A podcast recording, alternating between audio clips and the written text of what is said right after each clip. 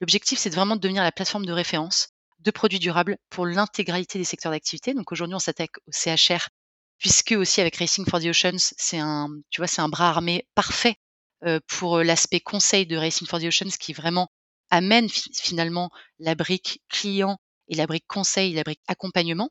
Et c'est quand les gens ont envie de se, de se faire accompagner dans cette transition qui est vraiment, euh, qui comporte aussi des points très lourds hein, de, de, de changement, etc. Ça demande des équipes sur place. Donc ça, c'est ce qu'on fait avec Racing for the Oceans.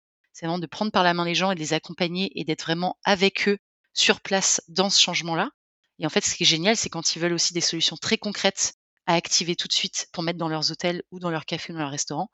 Il y a Ecolux qui est un peu leur euh, supermarché, quoi.